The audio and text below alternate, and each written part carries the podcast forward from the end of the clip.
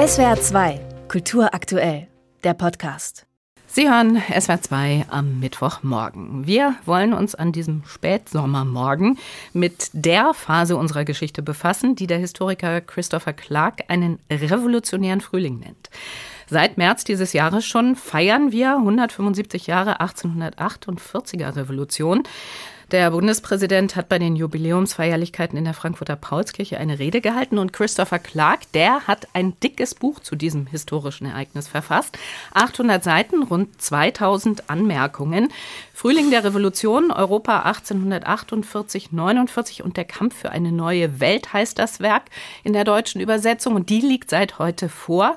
Für uns Anlass, mit dem Historiker zu sprechen, der neuere Geschichte in Cambridge unterrichtet und für seinen famosen Erzählstil und seine enormen historischen Detailkenntnisse geschätzt wird. Guten Morgen, Christopher Clark. Guten Morgen.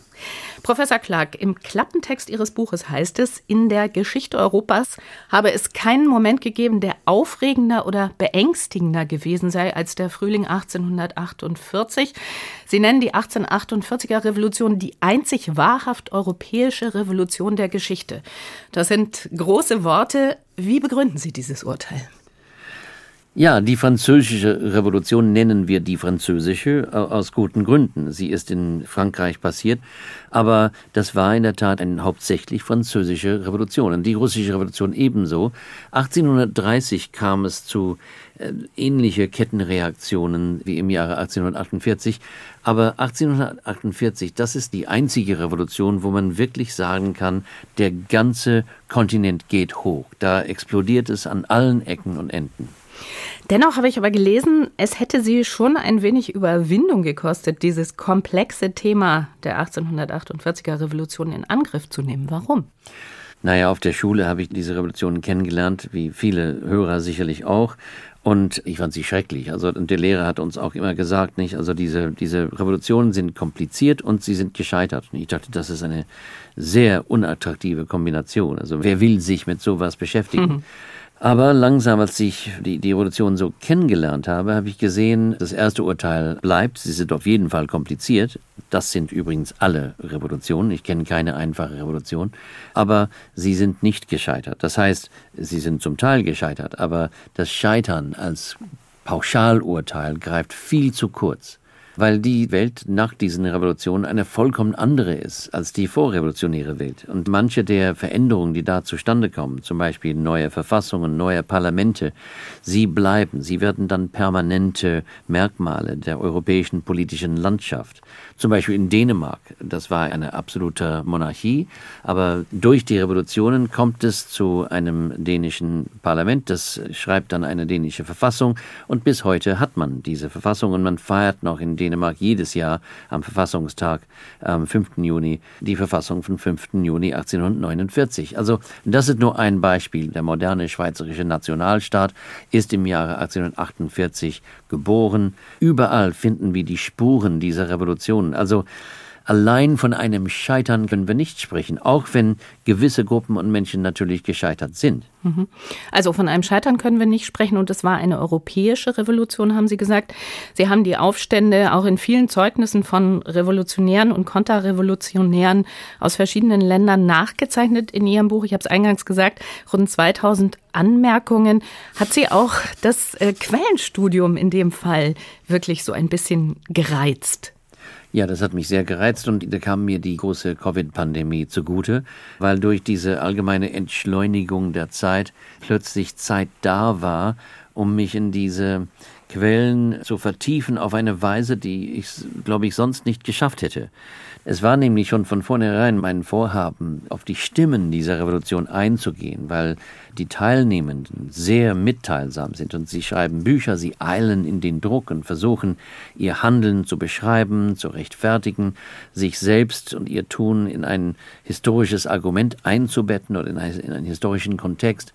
Das ist vielleicht die gesprächigste Revolution, die es jemals gegeben hat.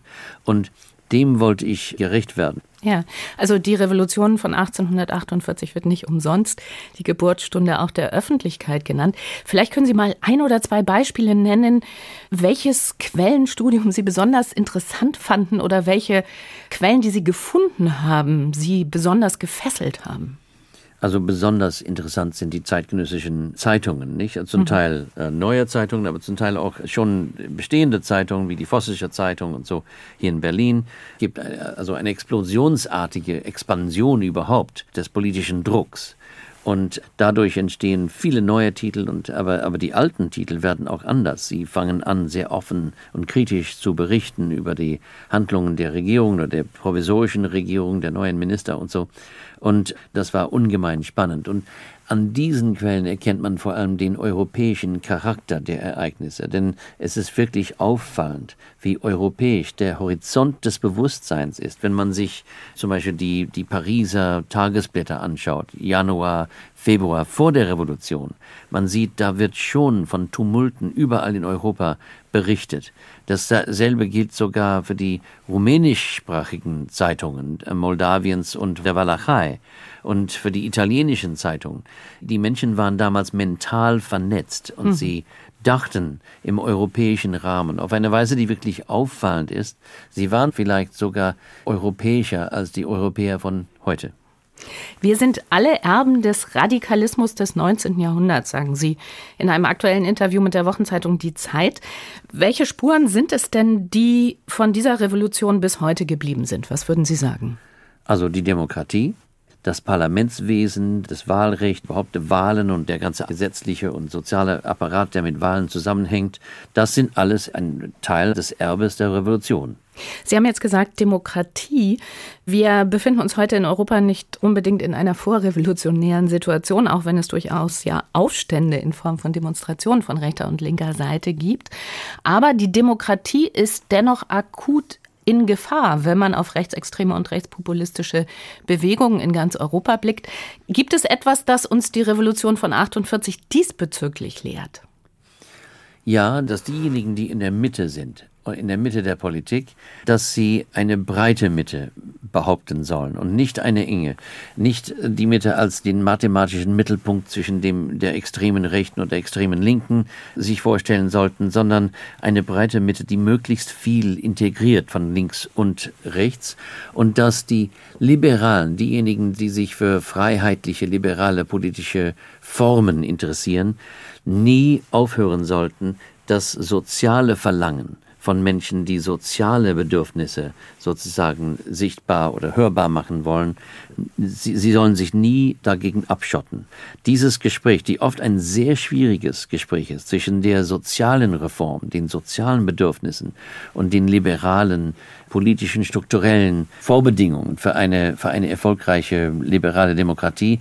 Sie sollen, sie müssen immer in Zusammenarbeit und das Gespräch darf nie aufhören. Das, es ist leicht, das zu sagen und sehr schwierig, das zu verwirklichen. Aber die Tatsache, dass Liberale auf Radikale nicht gehört haben, 48, dass sie sie als Kommunisten ähm, geschimpft, beschimpft haben, dass Radikalen äh, vom Parla, Parla, Parlament gesprochen haben, gemeint, dass der Liberalismus wäre nur ein endloses Gequatsche.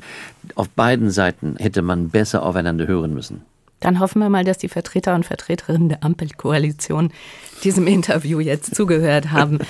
Herr Professor Clark, ich danke Ihnen sehr für das Gespräch. Mit Christopher Clark habe ich gesprochen über die Revolution von 1848, 49 und über sein Buch Frühling der Revolution, Europa 1848, 49 und der Kampf für eine neue Welt. Die deutsche Übersetzung ist bei der Deutschen Verlagsanstalt erschienen und kostet 48 Euro. Dankeschön.